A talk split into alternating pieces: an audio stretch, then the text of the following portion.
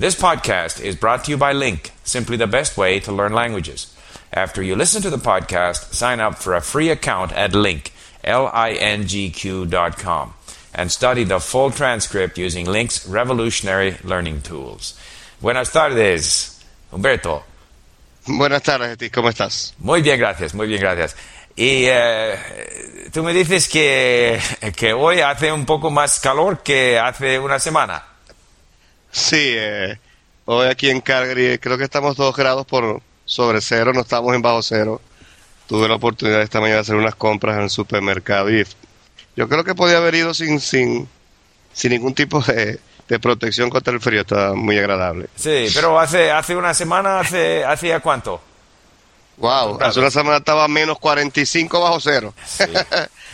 Eh, y tú también eh, fuiste a, su, a, a su- a tu trabajo, eh, a hacer compras en la calle y todo. Sí, hace una semana, este, aun cuando tú sabes que aquí nosotros todos los días oímos al, al- al- al- te- tenemos que ver televisor, estar pendiente del tiempo, de- de- del forecast. Este, aunque decían que iba a ser bien frío, no, yo nunca pensé que, que iba a ser, que en verdad era muy frío. Cuando salí en la mañana, hace una semana atrás, era menos 45 con el wind chill y era, uff, como te dije, no era- eso no es para ser humano, aquí es para pingüinos osos polares. Sí. Pero eso sabes que es grandioso porque cuando uno sale bien abrigado, no- claro, tú no estás acostumbrado, yo nunca había estado a ese nivel de temperatura en mi vida, y tú ves la gente en la calle igual, aquí en la sierra, tío. El tren pasó a la hora, los buses pasaron a su hora, la gente, claro, la gente, más de la gente hablaba de que realmente Hello. niños que no, Sí, ¿Me tenemos, oyes? tenemos tam- también dificultades con el Skype. Ah, Eh. Bueno, vamos a continuar, vamos a ver. Y eh, en Calgary es una ciudad de cuántas, eh, cuántos habitantes. Ah, leí en, en Calgary Herald, que es el principal periódico de aquí, que en estos momentos es un millón, casi un millón cien mil habitantes. Sí. Hay un, hay, eh, hay, eh, bueno, hace 10 o 20 años era mucho, mucho menos. Eh, Sí. Había un Sí. crecimiento de, de la economía, de la población. Y la gente viene de, de, de todo el mundo, ¿no? En todo el mundo, inclusive de mucha gente, y- sí. Y eh, eh, eh, el señor que estaba hablando eso en el prensa estaba, yo creo que eh, tenía algo que ver con el municipio, con el manejo del municipio. Decían que ellos, que el- la municipalidad estaba un poquito preocupada porque la, la ciudad estaba creciendo a un ritmo mayor de lo que ellos, de lo que estaba preparado, de los planes que ellos tienen para, para que la ciudad siga ordenada, ¿no? Entonces están tratando de ver cómo los planes de ordenamiento de la ciudad lo, están acorde con el nivel de crecimiento actual que ha sido mayor que lo que ellos esperaban. ¿no? Y la gente, hay muchos, por ejemplo, mucha gente de, de América Latina también.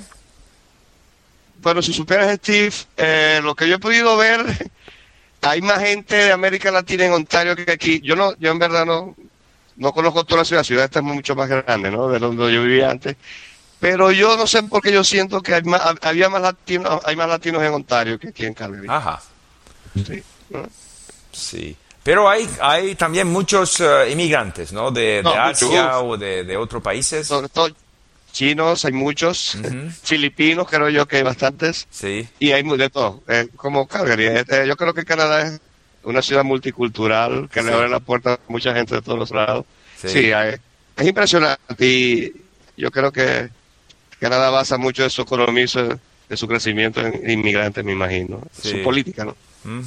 Y la gente más o menos eh, se entiende, pero hay como concentraciones, ¿no? De chinos o de latinos o de filipinos que, que, que, que se quedan un poco juntos entre sí mismos también, ¿no? Tú sabes que eso sí, y, es- y eso tiende, a- no sé por qué la gente tiende a buscarse ellos mismos. Y yo sí me he fijado, por ejemplo, el sábado pasado fui a, a visitar lo que aquí llaman Chinatown, que yo creo que Vancouver tiene una de las Chinatown más grandes aquí en, en Canadá, creo. Sí. Creo que es la segunda más grande después de Toronto, creo.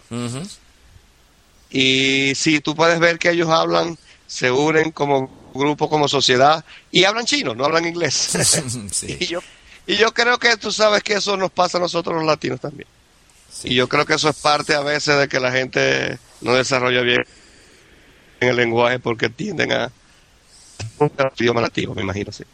Pero yo, Yo, creo yo que tra- la- las yo trato de evitar eso lo que pueda, sí. Sí, pero yo creo, creo también, bueno, si, si tú vas a Chinatown vas a encontrar los chinos que no eh, han, eh, bueno, log- yo- logrado a integrarse muy bien en la vida, pero Ajá. hay muchos, muchos que viven en otras partes, de, eh, otras partes de la ciudad, no viven todos en, en Chinatown. Sí, correcto. Es verdad, es muy cierto, eso es muy cierto. Sí. E- Eso es verdad. Y es Hay cierto mucha gente- que la segunda generación ya habla inglés, que sea chino o, y- o lo que sea, hablan inglés y tienen amigos de, de- bueno, de... No, y habla- ha- hablan perfecto inglés, es verdad, eso es verdad. Sí. Eh, es muy cierto lo que tú dices. Ya uno puede ser- uno puede ver hablando así chino gente un poco más adulta, pero la verdad es que la mayoría de los muchachos que yo he visto chinos en los autobuses o eso, hablan un inglés perfecto con un acento netamente canadiense. Sí, sí, esta es la segunda Es- generación. Sí, hay que, bueno, quizás que, que tu hija eh, pequeña va a olvidar su español. Si tú No, hablas, no, si yo- tú no yo- hablas yo en voy a tratar de que en la no. casa. Tú sabes que Steve, ella, ella es un caso, ella, ella hace un switch, ella puede pasar de español a inglés sin problema. Y cuando habla, yo no sé cómo hacen los niños, es algo realmente impresión, me impresiona un poco, porque cuando ella habla español, ella habla español con acento nuestro, y cuando habla inglés, habla inglés con acento como de Canadá. Yo Sí. no sé cómo hacen. Sí, no, es, es eh, ¿cómo se dice? Bilingual, ¿no? Perfectamente. Es bilingüe, Bilingüe, sí. totalmente. Sí, sí, sí, sí. Pues Ella es, puede estar- es, es ella una puede- fuerza, ella no es una ella- fuerza, este, es, es muy importante poder hablar. Y, y entonces ella, yo creo que eh, será más fácil aprender otros idiomas también. Oh, absolutamente. Ella ah, solamente hablando que ella me dice que quiere empezar cuando llegue aquí a Calgary. Espero que ella se mude dentro de un mes con su mamá aquí. Ella va a empezar a estudiar francés aquí, me dice. Sí. Entonces, yo creo que no, sí, ella es una de las grandes. Yo estoy muy contento por eso. La verdad que ella es impresionante. Ella habla conmigo en español y de pronto le llama una niñita en teléfono por inglés y se pone a hablar con la niñita por inglés y habla conmigo en español sin ningún problema. Sí, sí, sí, sí. Sí, Sí, Bueno, yo creo que sí, sí, no sé, es, sí, sí. Y bueno, y el trabajo va bien. Ahora la industria del petróleo es un poco, bueno, eh, los precios han bajado un poco, ¿no? Los precios han bajado un poco, pero siguen sumamente altos. Creo que ahorita están como 84 dólares por barril. Eso es una grosería de alto. Mi experiencia, yo trabajé 18 años en la industria petrolera venezolana. Yo me recuerdo, Steve, que lo más alto que tuvo el barril cuando yo trabajé allí fueron 28 dólares. Y fue una época donde se hicieron muchas cosas, muchos proyectos. y, me acuerdo que también trabajé, trabajamos una época donde el barril tuvo como a 6 dólares, que inclusive estaba por abajo del costo de producción. Fue una época bien difícil. Eh, sobre todo para Venezuela, que Venezuela es un país que sus ingresos están soportados netamente en los 80% por exportación de crudo. ¿no? Ahora 80 dólares, bueno, eso para... Yo nunca pensé bien que iba a el- llegar tan el- alto el crudo como está ahorita. Por el se- señor Chávez. Ah, bueno, bien imagínese por, por usted. él, ¿no? Bueno, pero fíjate que a pesar de que lo- uno no es político nada, pero uno a veces se pone a pensar que con el precio del crudo tan alto y, y, y cuando uno ve tanta mejora en un país, algo pasa, yo no sé. Yo no quiero hablar de eso, pero Sí, sí, sí. yo no sé. Pero No sé. es, es cierto que en, en Alberta los, eh, ¿cómo se dice? La, la- los gastos ¿no? de, de la explotación del petróleo, sobre todo en los tar sands, tar sands es bastante alto, más alto que Venezuela, por ejemplo. Entonces, Sí, cuando el precio está bajo, eh, todo esto en el tar sands Fort McMurray eh, no es eh, eh, económico, no puede ser rentable, ¿no? Sí, porque el, el problema este es en la clase de crudo. Canadá, este, la mayoría de su crudo es pesado, Ujú. entonces cuesta más extraerlo, por- porque tiene- tienes que usar más tecnología, que la tecnología es más cara, ¿no? Eh, Venezuela tenía la ventaja hace unos años atrás que el, el 50% de su, de, su, de sus crudos era crudo liviano, que era muy fácil la extracción. Pero ahora eso ha ido declinando mucho, entonces Venezuela le está cambiando también. Es como Canadá ahorita. Eh, la mayoría de su crudo es pesado, entonces le está poniendo, la, explotación está siendo más costosa. Cuando yo me vine, a nosotros nos costaba producir el crudo como unos 8 o 9 dólares por barril. En general, todo. Sí. Y, pero había una zona muy buena que el barril salía solo, eh, tenía muy buena presión de yacimiento y no había que hacer muchas cosas, ¿no? Pero Canadá sí tiene que, sí le sale más caro por eso, porque yo creo que el 90% del, del petróleo canadiense es pesado, tengo entendido y cuesta mucho más producirlo. Por eso es que ahora con el barril tan alto se le están abriendo unas oportunidades tremendas a Canadá que ellas están aprovechando, están haciendo unas inversiones extraordinarias. Yo creo que Canadá va a ser uno de los grandes productores más importantes a nivel mundial. Yo creo que ya Canadá está produciendo más de 3 millones de barriles diarios. Yo creo que está produciendo más que Venezuela ahorita. Es, yo, yo, yo, yo, yo, sé que, ¿cómo se dice? Las reservas eh, canadienses oh, son tremendas. Tremendas, tremendas, pero muy costoso la exportación. es muy costoso la exportación, entonces, pero mientras el, precio del barril sigue así, es económico la explotación. ellos están tratando de sacar lo más que puedan ahorita que es rentable. ¿no? Yo creo que es una muy buena una muy buena política, creo Sí. Pero hay también gente que, dicen que este es muy malo para el eh, medio ambiente, que hay que ah, disminuir la... Pero, sí, pero tú sabes, Steve, yo estuve revisando eso y yo creo que la industria canadiense está tomando muy en serio eso. Sí. lo del ambiente. Ellos tienen muy buenos proyectos para proteger el ambiente. Claro, eso no se va a proteger nunca al 100%. Eso, yo creo que eso es mentira. Bueno, es, algún, daño, algún daño se hace. Eso es imposible hacerlo con 100% free environment. Eso es mentira. Eh, y también porque... es un sueño. Ahora somos como siete ¿cómo se dice? millones, millón, millones de, de, de, billones. de, billones ¿no? de habitantes en el mundo. Entonces, ah. bueno, es una presión sobre todos los recursos que hay en el mundo. Pero también tenemos que decir que ahora, eh, aún en eh, los países pobres, la gente vive hasta la edad de 70, 80 eh, eh, 100 años atrás la gente se moría a la, edad de 30, 40. Entonces, no podemos decir que todo que hay que hacer con la industria moderna es eh, eh, mala. bueno, que, no, no, yo creo que vivimos mejor ahora que hace 100 años, pero hay problemas que tenemos que resolver. Bueno. pero tú sabes, cuando yo leo eso de, de las políticas ambientalistas, es muy interesante, sobre todo aquí en Canadá, donde mal que bien las leyes se cumplen y se cumplen bien, Steve. Yo sé que hay mucha gente que dice que no, que pero es que uno ve la diferencia y simplemente aquí las leyes están para cumplirse, pues. y, y tú ves los proyectos que está haciendo Canadá, yo que está haciendo un gran esfuerzo.